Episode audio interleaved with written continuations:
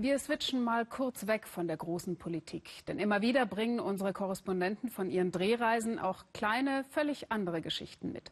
Sozusagen am Wegesrand aufgelesen hat Shafak Larai im Senegal die Frage, warum dort um die Sauberkeit von Schafen so großes Aufhebens gemacht wird. Sonntagmorgen in Dakar, Senegals Hauptstadt. Jeder, der hier was auf sich hält, geht zum Strand wirklich jeder. Selbst Warmduscher müssen rein in den kalten Atlantik. Aber was ist das? Wird da geschrubbt?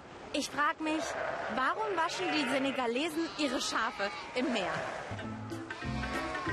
Ist es gegen die Parasiten oder steckt da mehr dahinter?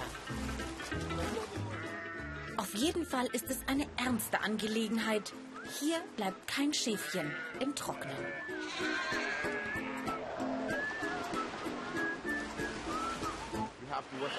Wir Menschen waschen uns doch auch. Manche duschen sich sogar zweimal am Tag. Also waschen wir auch unsere Schafe einmal die Woche, um ihnen ein ordentliches Äußeres zu geben. Einmal im Jahr gibt es sogar einen Schönheitswettbewerb. Senegals Next Top Model oder eher Top Schaf. Für die Gewinnerin gibt es ein Foto und umgerechnet 3000 Euro. Ein Schaf ist hier echt was wert.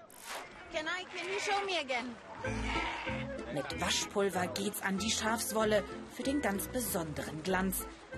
Schafe werden im Senegal auch geopfert, erzählt Midudu, an die traditionellen Götter. Da muss das Schaf natürlich sauber sein.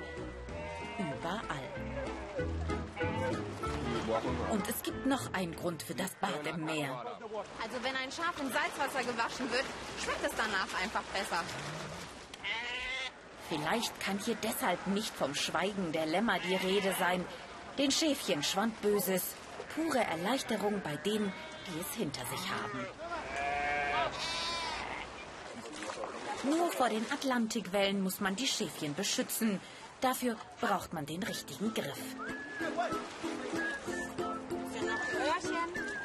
Ich finde langsam Gefallen daran. Weißt du, ihr in Deutschland, ihr wascht am Sonntag eure Autos. Für uns sind unsere Schafe unsere Autos.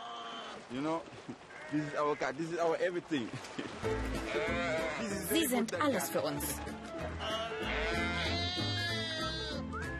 Ich verstehe, was man liebt, das pflegt man.